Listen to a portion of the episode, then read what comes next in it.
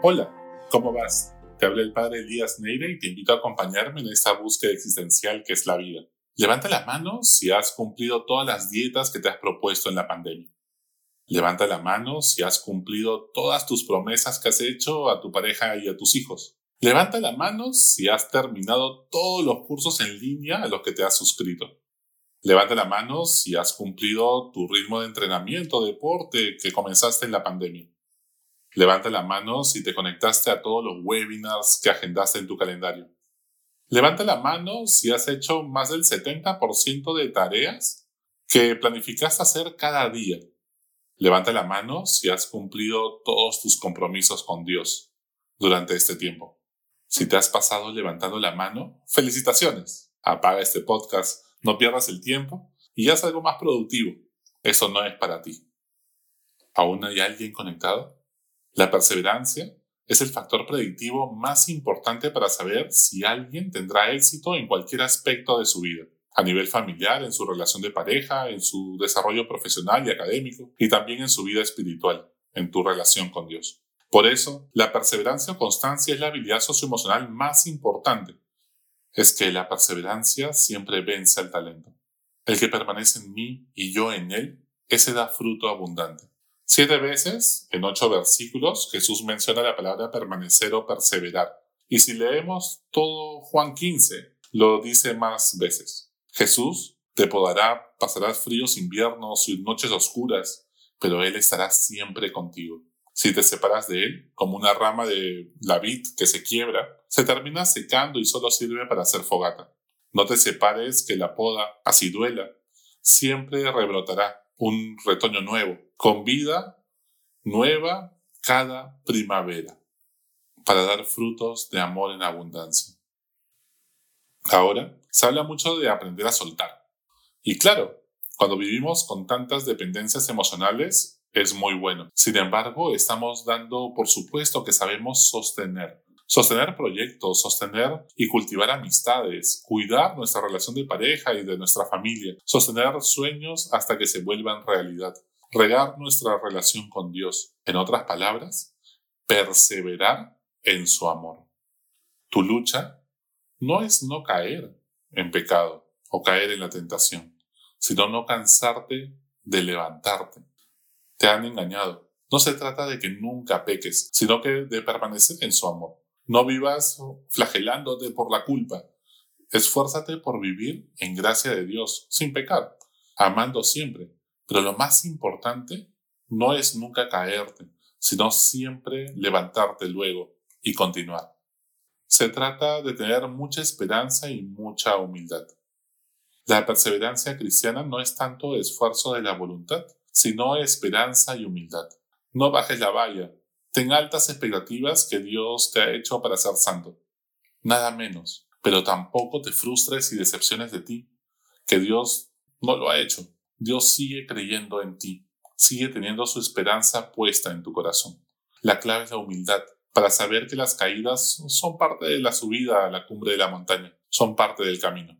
Te doy algunos consejos que te pueden servir para perseverar en su amor. Primero, cada día tiene su carga.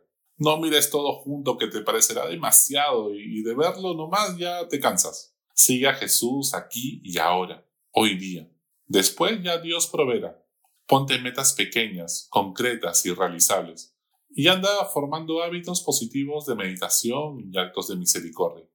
Segundo, que tus juicios mentales no te roben la esperanza. No te refriegues en la cara las culpas del pasado creyendo que no puedes. Algunos se escandalizan de que en el medioevo algunos usaban silicios, pero tremendos tormentos mentales que se imponen rumiando sus culpas ahora, hoy día en el siglo XXI. Pide perdón, conviértete y vive como hombre nuevo, mujer nueva. Tercero, humildad para siempre volver a empezar. No eres un superhéroe, no eres un Avenger, ni un Jedi, ni Hernando de Soto. Eres una persona de carne y hueso. Si tus expectativas son tan altas, te vas a decepcionar. La gracia de Dios se manifiesta en la fragilidad. Mejor reconocer con humildad que somos vulnerables y ambivalentes que creernos dioses del Olimpo. Cuarto, no veas todo con lentes catastróficos. Hay gente que se va de un extremo al otro. O todo o nada. Un día rezan tres horas y sudan agua bendita, pero caen en una cosita al día siguiente o a la semana, o algo no les sale del todo bien como esperaban y se dan al abandono, como si la misericordia de Dios no existiera. Que en algo hayas metido la pata no significa que todo estuvo mal en tu vida espiritual y que cortes todo con Dios. Se puede volver un círculo vicioso que en algún momento se quebrará al no soportar tanta culpa. Y en quinto lugar, cuanto más creces espiritualmente, menos cuenta te das. A veces crees que vuelves a lo mismo. En el desierto del Éxodo parecía que estabas dando vueltas y vueltas durante 40 años, pero era una peregrinación interior, donde nunca es el mismo lugar, nunca se vuelve a lo mismo. Parece que sí, pero no es así. Lo importante es no salirse del camino ni tampoco estancarse. El camino cristiano no es una carrera de 100 metros, sino una maratón. No importa si vas lento o rápido. Lo más importante son dos cosas. No te detengas y no te salgas del camino. Como hemos dicho antes, a veces nos desanimamos porque hay curvas en el camino. En las curvas, el camino se ve más estrecho, da vértigo y no se ve nada, ni los frutos del pasado, ni el futuro con certeza. Pero Dios, desde lo alto, ve todo el camino. Así que confía en Él y elévate en tu oración hasta que puedas ver de nuevo el horizonte. He visto a muchos correr muy rápido y con mucho entusiasmo los primeros 100 metros después de un retiro, después de escuchar un podcast, después de una confesión, después de ir a misa y después desilusionarse rápidamente. Las cosas que valen la pena en la vida implican tiempo, dedicación, muchos detalles.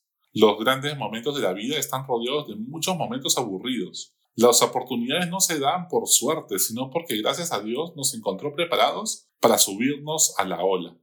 Imagínate siguiendo a Jesús.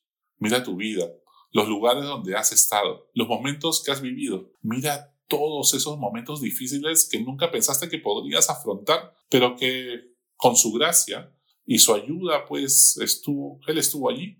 Mira el horizonte, mira sus huellas. ¿Qué te dice Jesús en este momento de tu vida?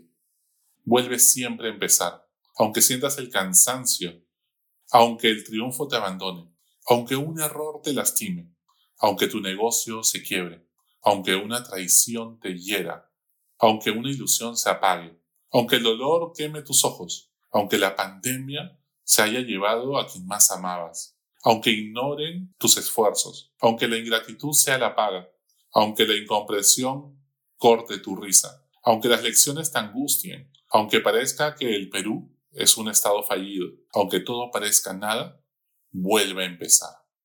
Que tu misión nadie más la realizará por ti. Hasta la próxima. Sigue buscando que Él te encontrará.